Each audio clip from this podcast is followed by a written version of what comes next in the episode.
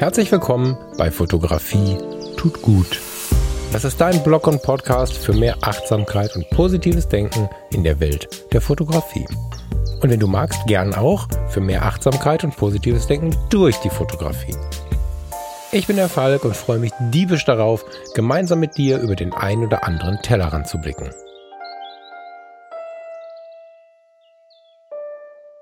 Hallo und herzlich willkommen zurück zu Fotografie tut gut.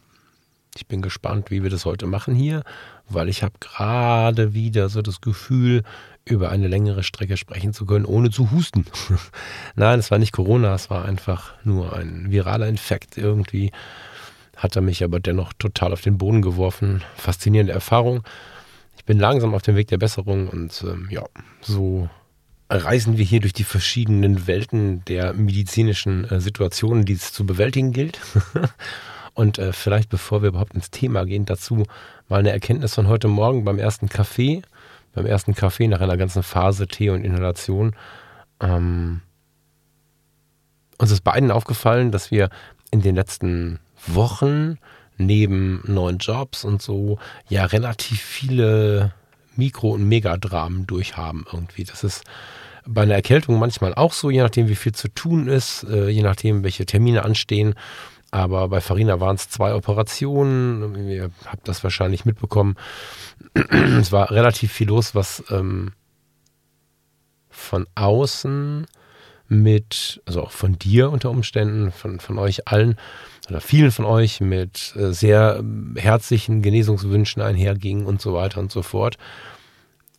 Die spannende Beobachtung von heute Morgen ist, dass wir vor vielleicht zehn Jahren 15, nee, 10 wahrscheinlich, in dieser Situation von Freundeskreis zu Freundeskreis getingelt wären und äh, bei der Verwandtschaft gesessen hätten und bei jeder Gelegenheit, die wir gefunden hätten, beklagt hätten, wie schlimm das gerade ist. Und irgendwie ist uns gar nicht aufgefallen, wie gut es uns damit geht.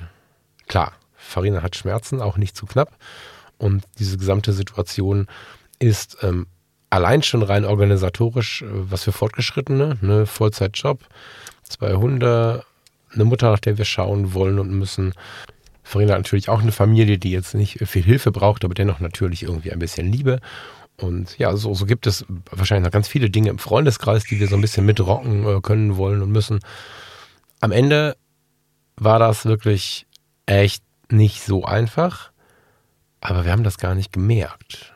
Das ist ähm, eine ganz geile Beobachtung dieses Morgens uns ist aufgefallen, wie gut es uns damit geht, obwohl es uns so schlecht gehen könnte oder obwohl wir uns so sehr beklagen könnten.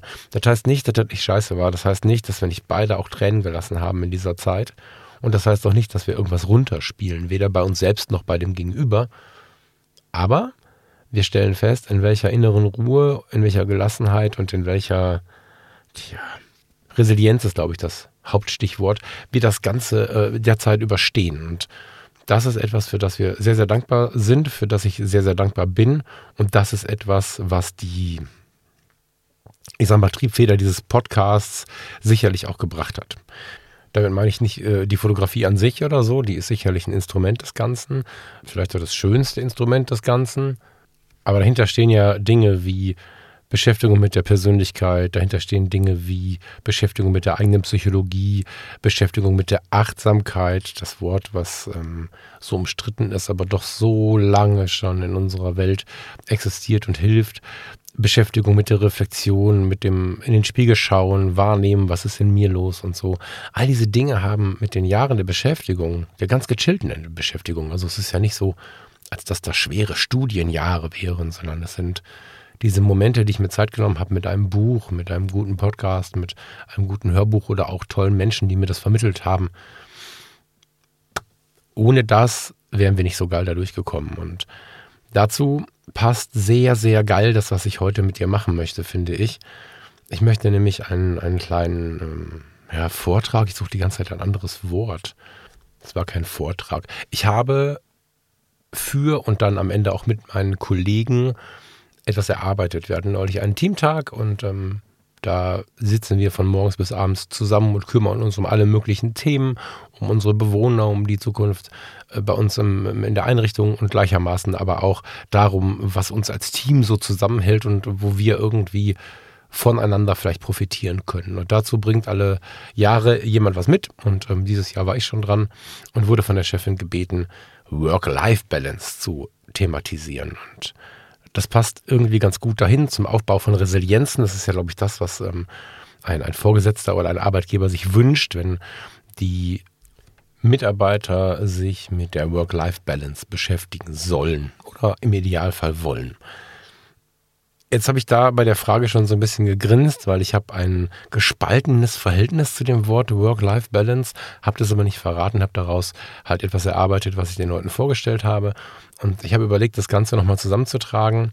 Es geht viel auch um das Thema Hobby, Work-Life-Balance, was genau ist der Weg, Resilienzen aufzubauen neben der Arbeit oder neben dem, was wir tun, was uns belastet. Ähm, das kann auch die Familie sein, wobei dann das Wort belasten sehr schwierig ist. Ich glaube, du verstehst, was ich meine, äh, wenn ich dir sage, dass ich das nicht negativ meine, aber es gibt ja schon Momente, wo man sagt, das war wunderschön, aber richtig anstrengend. Und ja, However, darum soll es gehen, das möchte ich so ein bisschen mitbringen. Versuch das jetzt äh, von dem Live-Event äh, zusammen mit einem Team, was sehr eng beieinander sitzt, nicht im Sinne der Stuhlreihen, sondern im Sinne der Verbindung, ähm, live mit sich anschauen, dabei Kaffee trinken und Internas und Witze machen, die keiner von euch verstehen würde. Das zu transferieren in den Podcast finde ich jetzt gerade relativ spannend, aber ich glaube, dass das Thema ganz gut ist. Das Thema, das kann ich jetzt schon sagen, rät dazu, ein Hobby zu haben. Die Wahrscheinlichkeit, dass du ein Hobby hast, wenn dieser Podcast hier gerade läuft, ist relativ hoch. Aber dieses Hobby nochmal einzusortieren, nochmal zu hinterfragen oder diese Sendung jemandem mitzubringen, der kein Hobby hat, ist vielleicht das, was diese Sendung uns bringen kann. Aber fangen wir mal vorne an. Falk, machst du vielleicht dieses Jahr was zu Work-Life-Balance? Hast du da Bock drauf?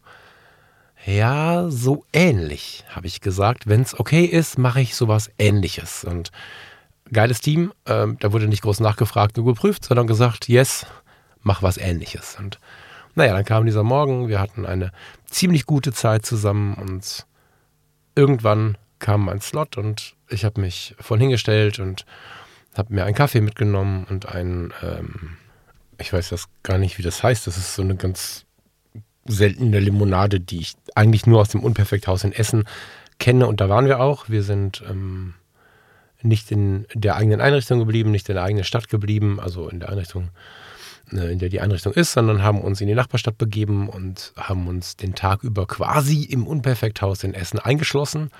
Und da gibt es so einen coolen Saft. Völlig off-topic, völlig egal. Ich hatte so ein bisschen Soul Food vor der Nase und habe angefangen, auf das Thema Work-Life-Balance einzugehen. Warum habe ich direkt am Anfang Work-Life-Balance zerrissen? Ah, zerrissen. Zerrissen ist ein großes Wort, aber ich habe es so ein bisschen in Frage gestellt. Der Begriff Work-Life-Balance steht für einen Zustand, in dem das Arbeitsleben und das Privatleben miteinander im Einklang stehen. In den meisten Ansätzen oder Umsetzungen des Ganzen steht es auch auf dem Kalender, tja, im Einklang, wenn wir uns eine Waage vorstellen, eine Waage mit Stunden drauf oder mit Erlebnissen drauf oder so. Aber in der Regel ist es so, dass wir so einen Stundenplan haben wie ich stehe morgens auf, habe einen schönen Start ins Leben, gehe dann arbeiten, habe eine schöne Zeit auf der Arbeit, weil ich ja Resilienzen gesammelt habe, weil ich ja nach der Arbeit wieder ein schönes Leben habe. Und vor und nach der Arbeit, je nach Modell des Lebens, Schichtdienst, was auch immer du gerade tust, war es aber dennoch so, dass Work-Life-Balance zwei getrennte Geschichten vermittelt hat. Oder zumindest ist es in der Umsetzung fast immer so gelebt worden. Du hast Work, du hast Life und das Ganze geht in die Balance. Du verbindest es aber nicht direkt miteinander, sondern du hast bei einer Balance, wenn wir uns eine, so eine klassische Waage vorstellen, mit zwei so Waagschalen, die an so schönen Ketten hängen, da gibt es ja total schöne alte Wagen, dann haben wir ja zwei Schalen. In der einen Schale liegt Work, in der anderen Schale liegt Life. Und wenn es cool ist, haben wir die Balance, dass diese Schalen quasi nebeneinander ähm, stehen und nicht irgendwas mehr Gewicht hat. So. Das ist die Vorstellung von Work-Life-Balance in den meisten Köpfen. Heißt aber, wir haben zwei Schalen. Die vermischen sich nicht. Da wird nochmal unterstrichen, dass in belastenden Berufen häufig gesagt wird, oh, die Sorgen, die musst du auf der Arbeit lassen. oder dass Menschen auf der Arbeit einen anderen Typ Mensch abgeben oder abzugeben glauben oder wie auch immer, als im Privatleben. Dass sie zwei Rollen spielen quasi. Dabei haben wir Rollen, aber wir müssen keine Rollen spielen. Ich kann der gleiche Falk sein in meinem Privatleben und im Job, wenn ich mir denn bewusst bin über mich selbst und habe dann einfach nur vielleicht hier und da eine andere Regel. Das bringt die Natur der Sache mit sich. Aber dieses Modell unterstreicht diese Abgrenzung zwischen Work und Life. Diese Abgrenzung zwischen am Ende auch vielleicht gut und böse. Und das ist meiner Meinung nach ein überholtes Modell. Ich mag das Wort irgendwie noch, weil damit ging es ja los, dass Arbeitgeber quasi Raum gegeben haben dafür, dass es vielleicht ganz cool ist, Resilienzen ähm, zu erschaffen, dass es vielleicht ganz cool ist, ein Hobby zu haben, Zeit für sich zu haben und so. Aber sowohl live im Unperfekthaus als auch jetzt möchte ich das Work-Life-Balance-Modell so ein bisschen hinterfragen. Am Ende tun wir das auch alle schon. Also wir tun das, wenn wir nicht darüber nachgedacht haben, tun wir das, was ich etwas kritisch sehe. Wenn wir uns zum Beispiel anschauen, dass wir versuchen, nach der Arbeit irgendwie eine Balance herzustellen, dann wird es schwierig, wenn es anstrengend war. Dann wird es schwierig, wenn wir keinen Spaß auf der Arbeit haben. Dann geht es los, dass wir versuchen, dem anstrengenden oder irgendwie belastenden Arbeitsalltag etwas, Achtung, das Wort ist wichtig, gegenüberzustellen. Dass wir versuchen, die andere Waagschale zu füllen. Und wenn wir uns anschauen, wir suchen Glücksgefühle nach der Arbeit, dann wird es schwierig, weil es ist nicht so, Work-Life-Balance, zwei Waagschalen, dass du ein Stressmomentum in die linke Waagschale Work legst und dann ein Schönmomentum in die Waagschale Life legst und dann ist alles wieder gut. Wir gehen inzwischen davon aus, dass wir sechs bis zehn, je nach jeweiliger Resilienz und Zustand des Tages und so, wir brauchen sechs bis zehn positive Einflüsse um einen negativen zu übermalen, stimmt noch gar nicht so richtig, um wieder auf so ein neutrales Stimmungsniveau zu kommen. Sechs bis zehn schöne auf ein negatives. Das ist der Grund, warum wir auch so schnell in so eine Dauernegativität kommen. Manchmal ohne es zu merken, weil es ja alle machen. Oh, das Wetter und die Arbeit und die Regierung und alles ist ja irgendwie ein bisschen oder ganz fürchterlich schlimm. Das liegt daran, dass wir einfach vor lauter Negativität gar nicht mehr wissen, wie wir auf die Positivität kommen sollen. Und wenn wir jetzt, jetzt die Waagschalen vorstellen und wir kommen mit so einer Waagschale voller äh, Gewichte auf der Work-Situation nach Hause und versuchen dann das Live schön zu machen und sind dann vielleicht, das tun wir ganz unterbewusst schon, da brauchen wir kein Work-Life-Balance-Modell für, sondern das tun wir so oder so. Und wenn wir das gar nicht reflektiert machen, dann geht das los. Dann bestellen wir uns die fette Pizza mit doppelt Käse, hauen uns eine fette Flasche Whisky rein, vielleicht sogar noch eine richtig teure, die wir uns eigentlich gar nicht leisten können, haben über alle Maßen Online-Shopping, Sex, Drugs, Rock'n'Roll. Sex, Drugs und Rock'n'Roll steht ja so ein bisschen für Freiheit und Lebensgefühl, hat aber natürlich einen ganz, ganz bitteren Beigeschmack und hat viel damit zu tun, dass wir versuchen, Dinge zu übermalen. Und es ist natürlich nichts Schlechtes, spannende Dinge zu erleben, das Leben zu spüren. Es gibt ganz viele Dinge, die wirklich cool sind. Und natürlich bestelle auch ich mir mal eine fette Pizza und all die anderen Dinge gelten für mich genauso. Aber wenn das außer Kontrolle gerät, wenn man jeden Tag versucht, irgendwie klarzukommen, so wird es ja dann oft genannt. Es klingt so harmlos, ich muss irgendwie klarkommen, ich brauche dieses oder jenes. Dann wird es schwierig und das Work-Life-Balance-Modell arbeitet nicht unbedingt dagegen. Das führt vielleicht die Themen woanders hin. Vielleicht haben wir nach dem klassischen Work-Life-Balance-Ansatz nicht unbedingt, keine Ahnung, eine Flasche Whisky nach der anderen, ständig wechselnder Sexualpartner oder kiloweise Schokolade, sondern vielleicht gehen wir dann ins Fitnessstudio. Aber hey, auch im Fitnessstudio, Sport kann man in einer toxischen Konzentration leben weil es ja einfach schwierig ist, diese ganzen schweren Gewichte auf der Waagschale Work mit dem Live wieder schön zu machen. Das heißt, wenn uns Sport Glücksgefühle macht, oder alles andere, was ich gerade aufgezählt habe, dann müssen wir unglaublich viel davon tun, um dann irgendwann die Waagschale in Richtung Waage zu halten. Sechs im besten Falle sechs positive Einflüsse brauchst du, um einen negativen Einfluss zu übertünchen. Da wirst du sehr schnell exzessiv und ich meine nicht dieses schöne Exzessiv, sondern dieses, was dir auf Dauer halt nicht gut tut. Noch ein Grund, warum ich mit der Work-Life-Balance nicht so richtig cool klarkomme. Du hast einen unglaublichen Stress nachher, die Balance herstellen zu müssen. Und wir müssen einfach mal gar nichts. Also, wenn es nach mir geht, löscht das Ding mit der Work-Life-Balance und lass uns da nochmal von vorne drüber nachdenken, was vielleicht, es gibt ganz viele Möglichkeiten, aber mit dem ähnlichen Denkansatz zu einer größeren Resilienz führt. Eine Resilienz, die vielleicht auch solche Krisen, wie wir sie gerade durchhaben, relativ entspannt verleben lässt so oder erleben lässt oder überleben lässt vielleicht auch. Und spannenderweise habe ich gerade sogar die weltpolitische Situation überhaupt nicht erwähnt. Die schwelt natürlich im Hintergrund und die geht keineswegs an uns vorbei. Und wir sind da tief im Thema, lesen viel. Also auch das scheint im Moment ganz gut zu gehen und das ist vielleicht auch der richtige Moment, um mit dir über dieses Thema zu sprechen. Wie schaffen wir eine gewisse Balance, einen inneren Frieden trotz solcher krassen Dinge? Das hatte ich ja letztes, äh, letzte Woche schon in der Episode was machen wir anstatt Work-Life-Balance, um uns eine gewisse Resilienz, eine gewisse äh, innere Kraft zu gestalten? Habe ich eine Idee. Ich glaube fest, dass du ein Hobby brauchst und ich glaube fest, dass du nicht irgendein Hobby brauchst und deswegen ist es vielleicht eine sehr knackige Episode auch hier für den Podcast. Für dich, vielleicht aber auch zum Weitergeben. Wir werden es sehen. Ich ähm, bin ähm, jetzt ein bisschen, ich habe es ein bisschen gedreht. Das macht aber nichts. Ähm, es passt einfach im Podcast besser, wenn ich dir jetzt sofort offeriere, was ich glaube, dass uns eine sehr, sehr starke Resilienz äh, geben kann. Normalerweise würde ich ja jetzt hier sagen, die Fotografie, denn sie tut dir gut und sie hilft dir, den Fokus zu finden und so.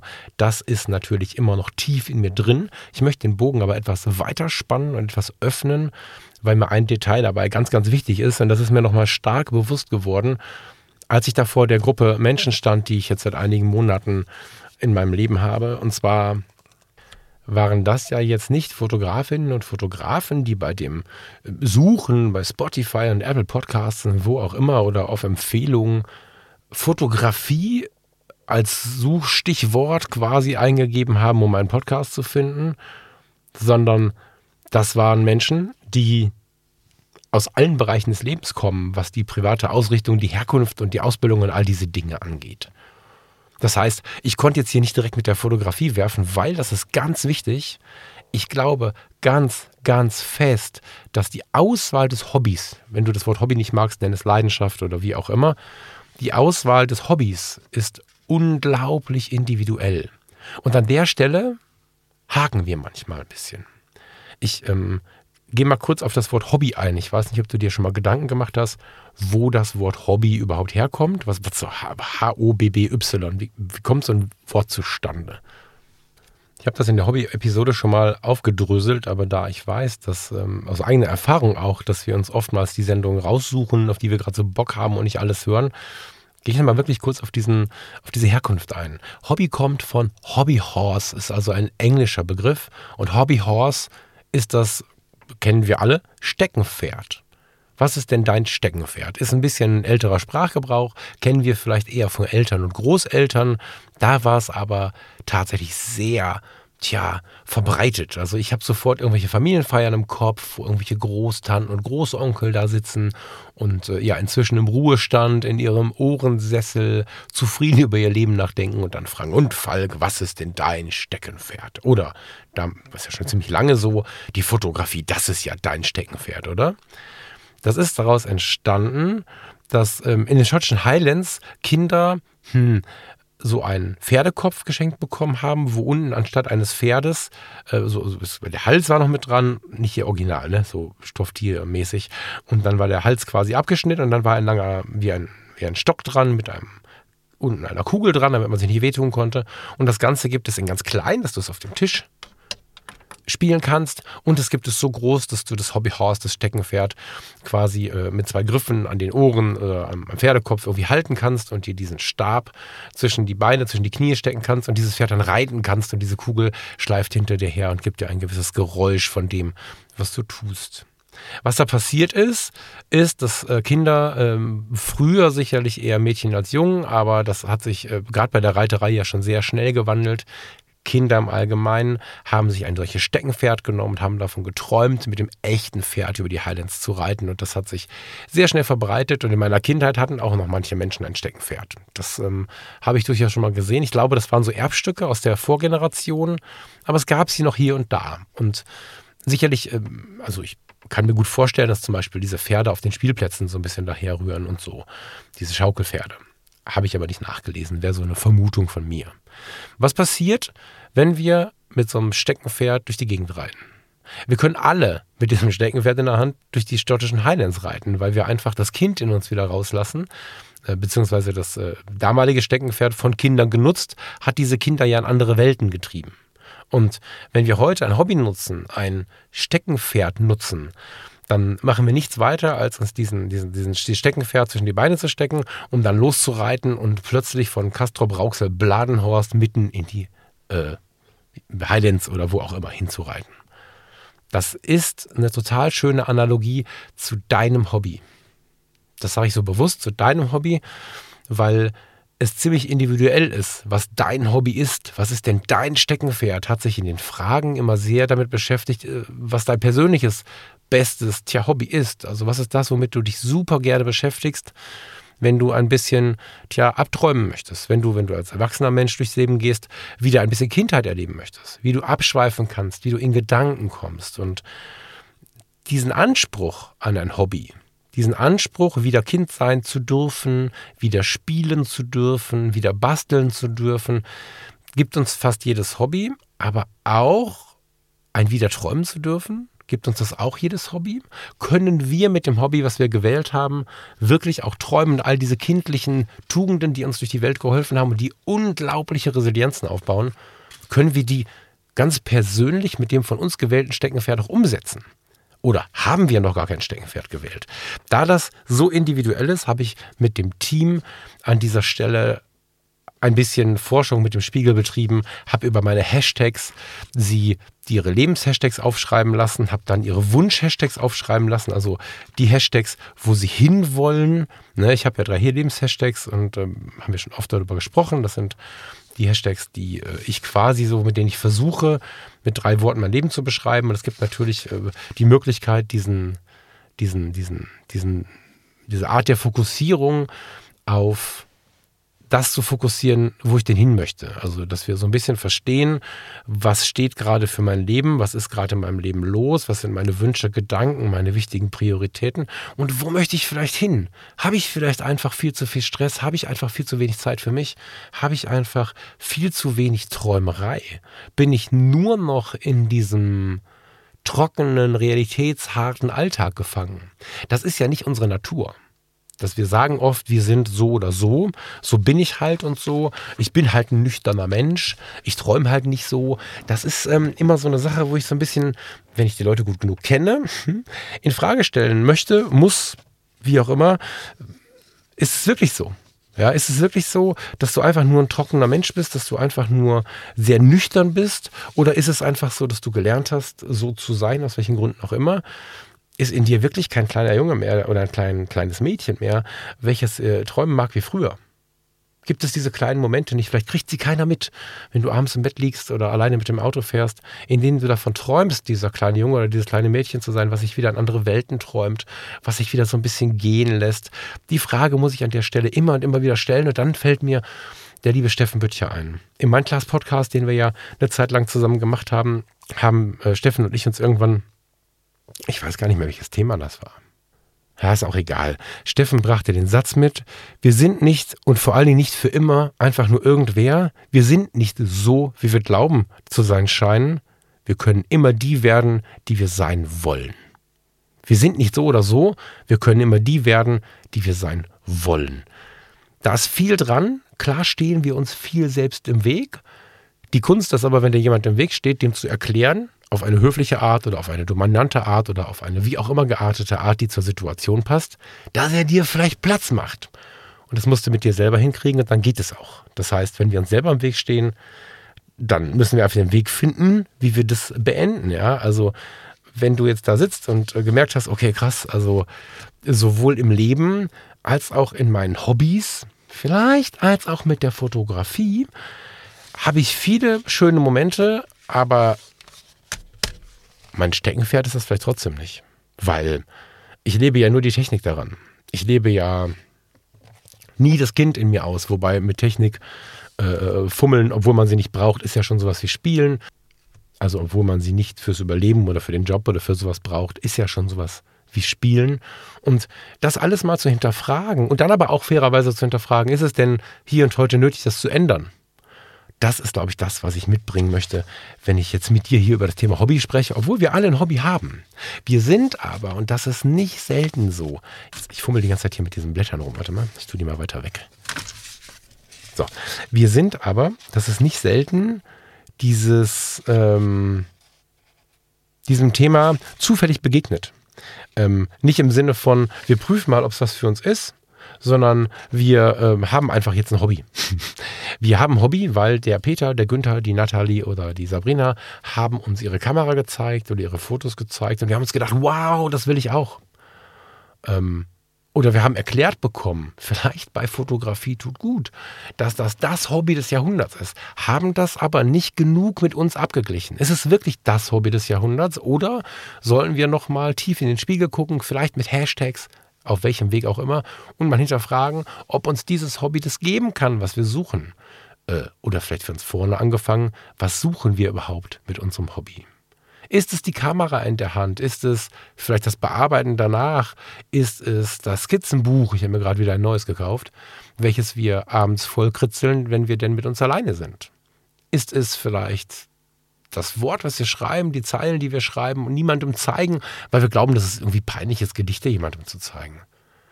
Kurzum, das ganz bewusste Betrachten des Hobbys finde ich wichtig und würde ich nochmal hinterfragen wollen. Wir kommen über die Work-Life-Balance und das steht für viele Leute ja einfach nur so ein bisschen ohne groß nachzudenken dafür, dass es einem so ein bisschen besser geht. dass man mal so ein bisschen Zeit für sich hat, dass man ein Hobby hat oder so. Das ist ja so das, was bei Work-Life-Balance auf den ersten Blick kommt, wenn man sich nicht tiefer damit beschäftigt. So, jetzt haben wir gemerkt, Work-Life-Balance sorgt so ein bisschen für so ein Battle und dieses Steckenpferd, dieses Hobby ist etwas Intimeres. Also wenn wir uns wirklich Gedanken machen, passt das jetzt auf meine Fotografie? Kann ich mein Fotografie-Hobby dahingehend angleichen? Das muss man ja nicht gleich aufgeben, sondern vielleicht ist es ja einfach nur sinnvoll, mal was zu verändern. Ähm, wenn man sein Steckenpferd, ich mache gerade mal diese Anführungsstriche in der Luft, das Steckenpferd, was früher der Opa so abgefragt hat, wenn man das gefunden hat, was zu einem passt, dann ist das was sehr Persönliches. Weil man reitet wieder als Kind mit dem Steckenpferd zwischen den Beinen über die schottischen Highlands. Man träumt davon, dieses oder jenes zu sein, zu können, zu machen, zu tun. Man äh, kommt vielleicht in Erinnerungen und hat vielleicht neue Visionen im Sinn. Man erlaubt sich einfach mal wieder Kind zu sein, mal wieder neugierig zu sein, mal wieder positiv zu sein, mal wieder nichts zu wissen und es wissen zu wollen. Es gibt Menschen, die haben äh, durch ihre Sozialisierung mit den Eltern oder mit der Familie oder mit den Partnern oder Partnerinnen gelernt, immer alles wissen zu müssen. Katastrophale Situation. Niemand muss alles wissen. Und die schlauesten Ärzte, also ich habe jetzt viele Ärzte in meinem Berufs- und auch Privatleben getroffen und die allerschlauesten Ärzte, die ich je kennengelernt habe, haben an irgendeiner Stelle gesagt, oh, das weiß ich nicht. völlig hemmungsbefreit und völlig in sich ruhend haben sie gesagt, das weiß ich nicht. Wissend, dass nicht jeder Mensch alles wissen kann, auch nicht der Professor, Doktor, Doktor. Und dann ruft er einen Studienkollegen an oder guckt nach, weil er weiß, wo es steht. Und genau das Ding, ich weiß es nicht, kann uns das Hobby wieder schenken. Und zwar ohne, dass einer merkt, jetzt für den Anfang zum Gewöhnen. Man kann ja nicht mal eben sein gesamtes Leben ändern. Wenn man jetzt mal durch die Welt gelaufen ist und das irgendwie ähm, schmerzhaft empfunden hat oder gelernt hat, dass Dinge nicht wissen irgendwie schlecht ist, dann kann man damit super üben, etwas nicht mehr zu wissen. Weil wenn du dir eine Kamera kaufst oder einen Skizzenblock oder was haben wir denn noch? Eine Eisenbahn. Dann weißt du erstmal nicht, was du damit tust. Du packst den Karton aus und stehst da und denkst dir so, hm, und jetzt? Wie mache ich damit jetzt ein gutes Foto? Wie, wie, wie, was mache ich mit dem Stift? Jetzt, Skizzenblock ist ein relativ schlechtes Beispiel, weil da ja der Witz ist, dass du relativ intuitiv arbeitest, zumindest so wie ich das nutze. Aber bei fast jedem Hobby ist es ja so, dass du lernst. Und ähm, die Fotografie ist eines von vielen Hobbys, was sehr viele Facetten mitbringt. Deswegen feiere ich das persönlich immer sehr eigentlich ist die Fotografie nicht das Hobby, sondern das Transportmittel. Das Transportmittel, Dinge zu sehen. Und äh, mal ist es so, dass ich Menschen sehe und sie fotografiere und mich ganz intensiv mit den Menschen beschäftige. Mal ist es tatsächlich Architektur, äh, Natur, Tiere. Neulich habe ich, habt ihr vielleicht bei Instagram gesehen, den Mond mal ganz nah rangeholt und äh, versuche mich da auch ein bisschen zu verbessern.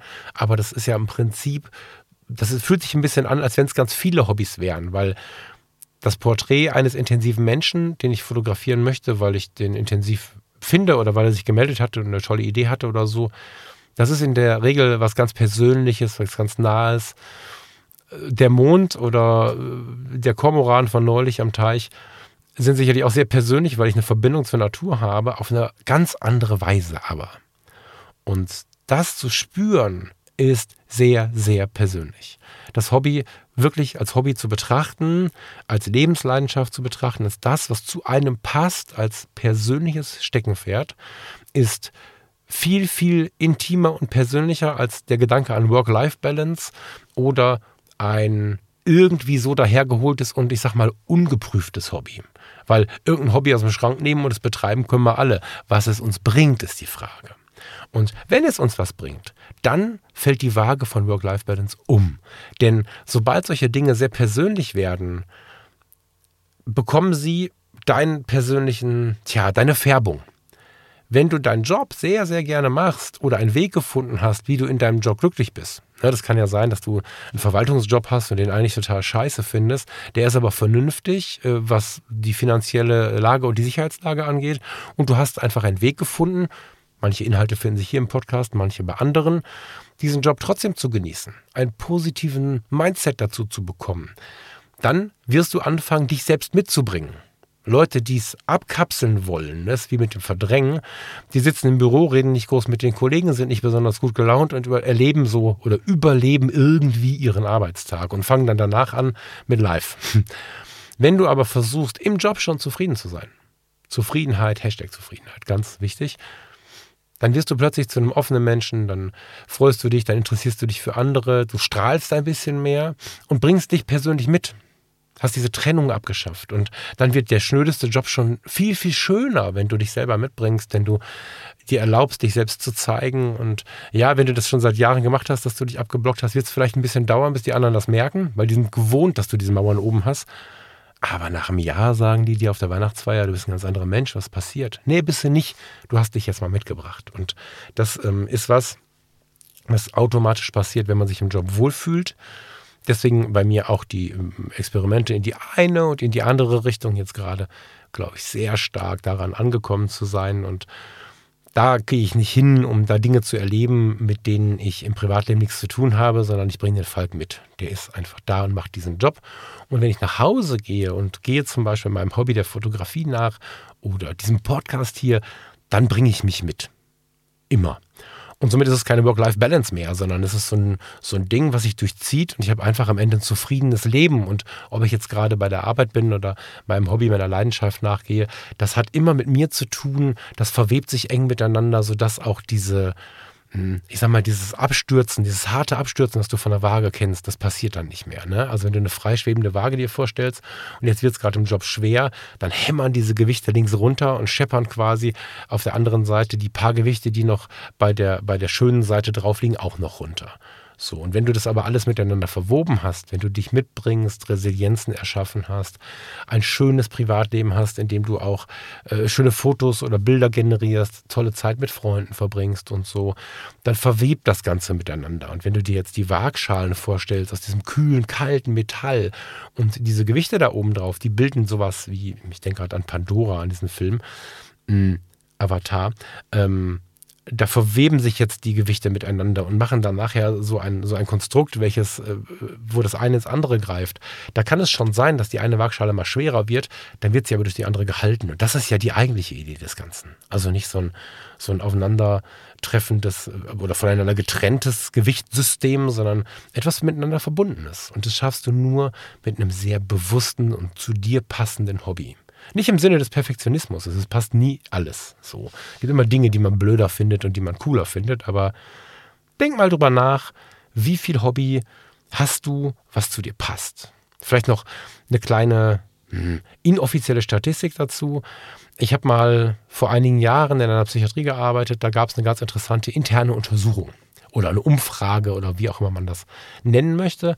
Da hat man die Mitarbeiter befragt, anonym, wie ihr Leben aussieht. Wie zufrieden sind Sie mit dem Job? Wie zufrieden sind Sie mit der Freizeit? Was machen Sie so, wenn Sie frei haben? Gucken Sie Fernsehen? Wenn ja, was? Wie viele Stunden? Haben Sie ein Hobby? Wenn ja, welches? Was sind so Ihre größten Leidenschaften und so weiter und so fort. Da waren ganz, ganz viele Dinge abgefragt. Ähm, auch so Dinge wie Whisky oder Rum, Bier oder Kaffee. Ganz viele schlaue Fragen. Psychiatrie. Und dabei kam raus, dass die Mitarbeiter mit Aggressions- und Suchtproblemen, mit familiären äh, Problemen und sagen wir mal nicht zu klärenden ähm, Konflikten ganz häufig auch die Kolleginnen und Kollegen waren, die kein Hobby und keine Lebensleidenschaft hatten. Das war ganz, ganz interessant, das äh, zu sehen, dass äh, wir Menschen etwas brauchen, für das wir stehen, wenn wir nicht im Job und nicht in unserer Familie sind. Wenn die Firma morgen pleite ist und die Familie im Urlaub ist, dann dürfen wir nicht zu Hause sitzen und nicht wissen, was wir tun sollen. Dann haben wir ein Problem. Und das ist oftmals miteinander auch wieder verwoben. Ja, auch das nicht so schön ist da miteinander verwoben. Das fand ich ganz beeindruckend, als ich das gelesen habe, wie eng die Verbindung in dieser kleinen, nicht repräsentativen Umfrage natürlich nur, aber wie eng die Verbindung bestand zwischen einem problembelasteten Leben und einem Leben ohne das Warum, ohne Hobbys, Leidenschaften und damit auch Resilienzen. Ähm, das war beeindruckend bis erschreckend. So.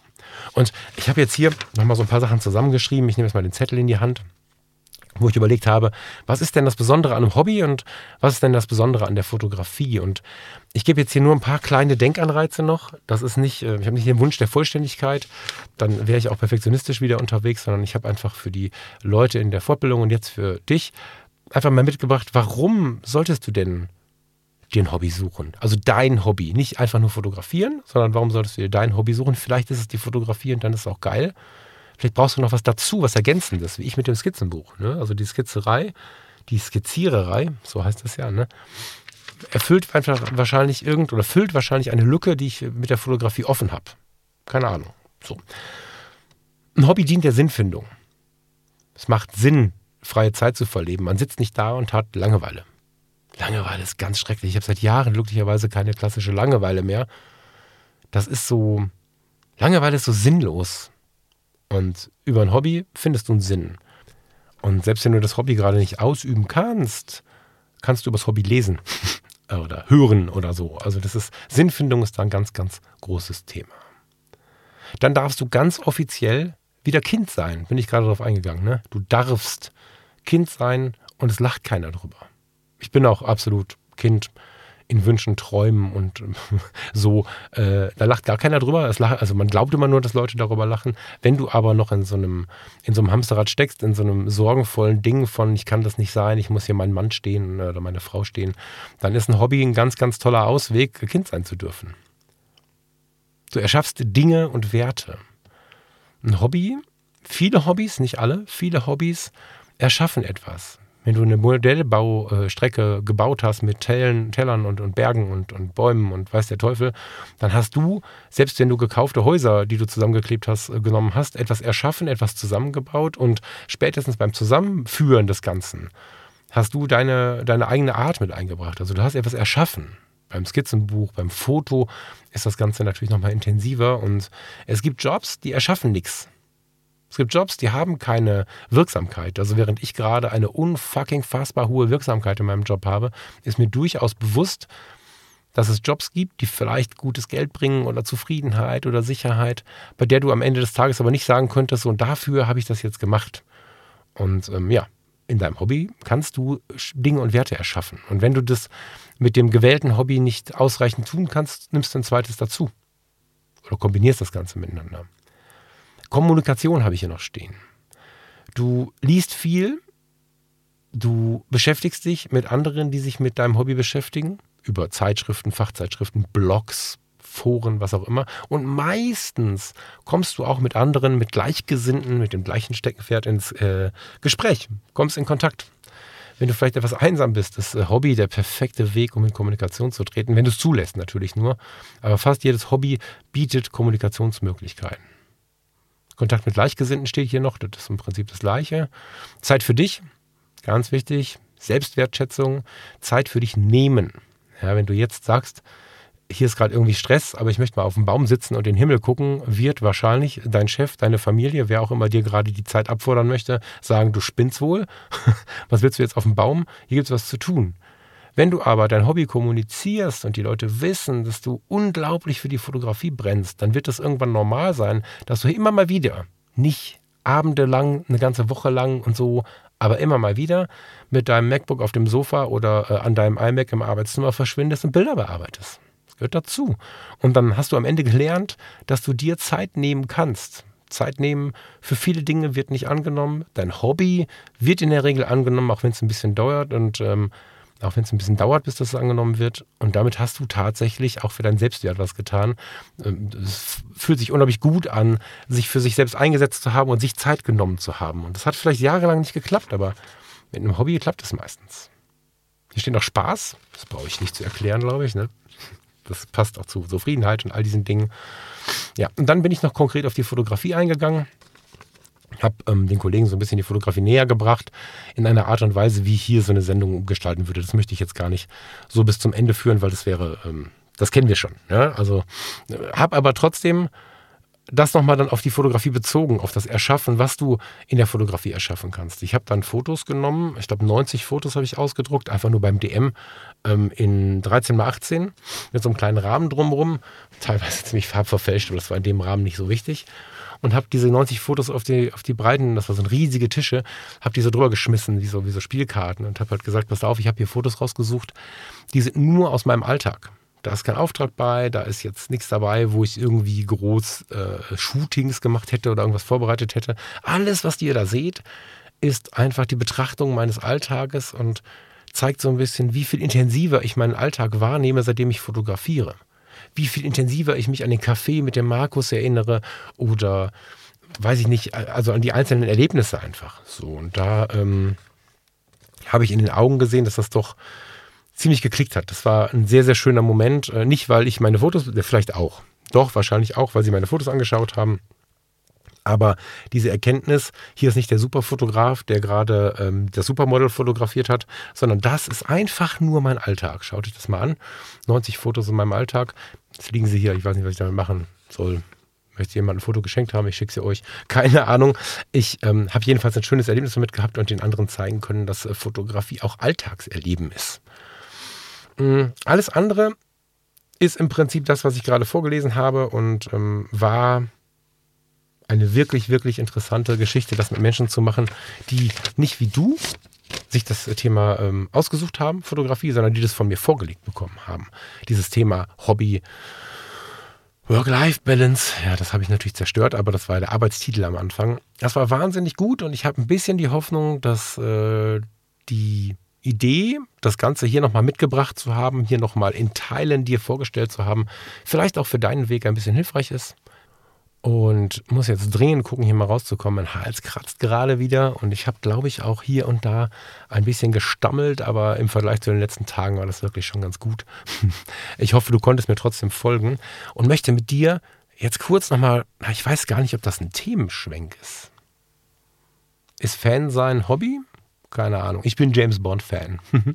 Aus der Kindheit heraus, ich habe sie alle gesehen und bin jetzt nicht so, dass ich sie mit ähm, zitieren könnte oder mitsprechen könnte oder dass ich jetzt wüsste, welcher Bond in welchem Film äh, wann wie alt geworden ist. Das kann ich dir nicht sagen. Aber ich habe die Bond-Filme alle gesehen, manche zwei und fünfmal. Und es ist äh, Kindheitserinnerung. Es ist von klein auf irgendwie der Kampf für das Gute.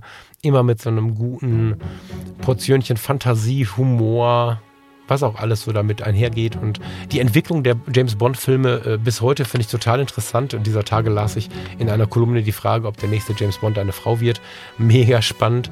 Ich bin gespannt, was der nächste James Bond wird. Äh, es war ein bisschen mehr in den Medien, weil gestern oder vorgestern ist James Bond 60 Jahre alt geworden. Also die meisten James Bonds sind inzwischen deutlich älter als 60, wenn sie noch leben. Aber die Filmreihe James Bond 007 ist 60 Jahre alt geworden. Und es kann sein, dass das Lied heute einen kleinen Einfluss darauf hat, mit dem ich dir jetzt eine schöne Woche wünschen möchte. Hör es dir trotzdem gerne zu Ende an, weil am Ende habe ich noch eins, zwei Ideen für dich. Und sage mal bis gleich. See reflections on the water, more than darkness in the depths. see him surface and never a shadow. On the wind, I feel his breath. Golden eye, I found his weakness. Golden eye, he'll do what I please. Golden eye, no time for sweetness, but a bitter kiss will bring him to his knees.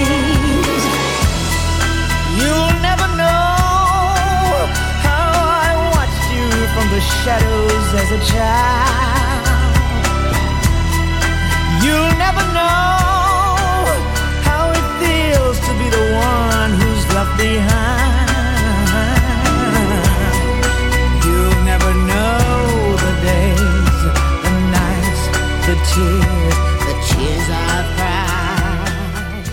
Jetzt bin ich total im James Bond-Modus und muss mich irgendwie ganz schön konzentrieren, wieder zurückzukommen auf dieses ganze Thema Resilienzen erschaffen, Hobby, das eigene Steckenpferd.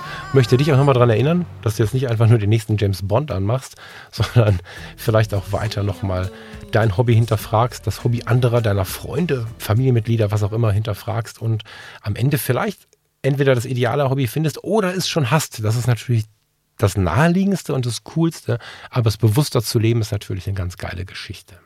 Mit solchen Themen und anderen Themen und einfach mal nur einem schönen Foto beschäftigen wir uns auch im Fotografie tut gut Freundeskreis. Der Michael und ich hatten jetzt in den letzten drei Monaten aufgrund unserer Jobs nicht so viel Zeit, selbst im Freundeskreis aktiv zu sein. Das wird sich jetzt aber ändern, weil wir einfach langsam in sichere Fahrwasser kommen und uns total darauf freuen, jetzt im Herbst wieder mehr Zeit immer mal wieder am Rechner oder in der App zu verbringen. Und ja, wenn du Bock hast, dir den Fotografie tut gut Freundeskreis mal anzuschauen, das ist ein netter Haufen ja, Fotografie-Interessierter, die so ein bisschen ins gleiche Horn blasen wie vielleicht dieser Podcast hier. Wir stehen dafür, dass wir uns gegenseitig positiv begegnen und nicht unbedingt irgendwie den Kopf abreißen, weil irgendwo mal der goldene Schnitt nicht eingehalten wurde, sondern wir haben einfach eine echt nette Zeit miteinander. Wenn du Bock hast, besuch mal fotografietutgut.de. Da findest du den Freundeskreis als Community. Da findest du aber auch zum Beispiel die Möglichkeit, wenn dir diese Sendung hier gefallen hat, einfach mal Danke zu sagen. Ich freue mich mega über deinen Besuch. Folge mir gerne außerhalb dieser intimen Runde im Freundeskreis auch bei Instagram at Fotografie tut gut oder at Falkfrasser. Jetzt wünsche ich dir eine schöne Woche noch und danke dir, dass du bis hierhin zugehört hast. Bis zum nächsten Mal. Ciao, ciao.